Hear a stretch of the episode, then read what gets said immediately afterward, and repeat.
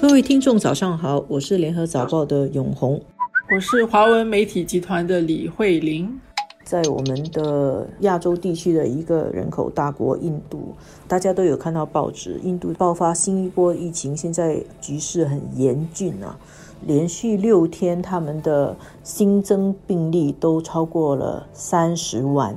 专家预测，现在还没有到峰值哦，还没有到它的最高峰，五月中的时候才可能到顶啦。每天的确诊病例到时候可能一天五十多万，所以印度的疫情现在的单日新增病例啊，已经在打破这个疫情以来的新纪录。现在大家都很关注这个印度的情况，我想主要一个方面是。他原来的那个基础的卫生条件没有特别好，医院的设施等等，包括紧急部门可能也并不是很充足。那么碰到印度又是人口大国，再加上他们最近又大选，又有选举，又有节庆，所以我认识的印度朋友，其实他们都在担心家里的那个情况。这个情景就让我们想起去年我们新加坡爆发客工宿舍的疫情的时候，那个时候新加坡也是采取阻断措施嘛，大家就心里很焦虑。那个时候是印度科工的家人在印度担心他们在新加坡的亲人，现在是倒过来了，在新加坡的印度人在新加坡工作的印度人专业人士跟客工是倒过来，很担心。他们家乡的亲人的情况，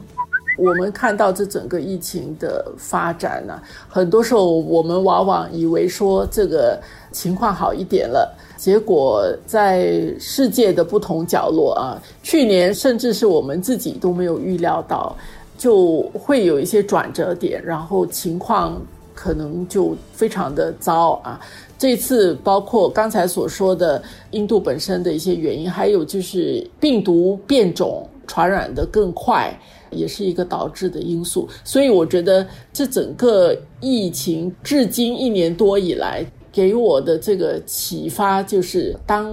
你碰到这种病毒，聪明的这个病毒啊，狡猾的病毒，他们讲，你就感觉到很多东西其实一直在改变当中。如果你掉以轻心，如果你有一些什么没有防备好的时候，你以为已经做得不错的时候，很容易的病毒就会。乘虚而入了，对他没有离开过，你很难说是卷土重来，但是确实是他会突袭，所以疫情还是一个长久战啊。中国话讲要戒骄戒躁，在这个疫情还没有在全球控制下来，谁都不是安全的了。我们看到那个印度的情况，其实他们今年年初的时候有过一天的确诊病例少过一万起，一天少过一万起，他们就觉得胜利在望了。结果现在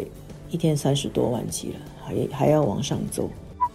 现在新加坡的情况，前一阵子我们觉得控制的不错啊，但是最近其实这个警惕性就提高，因为我们的周边的国家，其实你每天从这个卫生部发出来的病例的情况来看，你可以看得到，哪怕是这个输入的病例，你可以看到新加坡是一个多么开放。也是一个多么脆弱的一个地方啊！一方面是我们确实是有来自世界各地的人，很开放；但是另外一方面，其实我们也知道很多方面我们是很外向型的，非常依赖外面来的。你说印度吧，也不只是劳工，包括专业人士啊。我们知道很多技术的专才有不少是来自印度，所以这一次。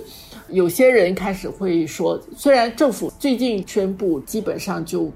停了从印度过来的人员啊，但是也有人觉得说这个举措其实我们反应好像稍稍的慢了一点。我们跟外面的交流跟。对人才的需求其实是各个阶层的，所以新加坡在这个控制方面啊，并不是说我一刀切，我跟外面隔绝，然后我自己把自己封闭起来，我们就能够解决问题。这段时间看到疫情文告，就学习到原来有很多来自不同国家的人都到新加坡来工作。本国汇集了世界各个地方的不同阶层的人才了。不过，这个印度的疫情它这样子爆发哦，有一个值得关注的面向，就是它对地缘政治的影响。现在我们看到美国，它连续的发声说他们要去加大力量去部署帮助印度，然后英国也是承诺，而且送了呼吸机，当然这些是人道上是必须要做的。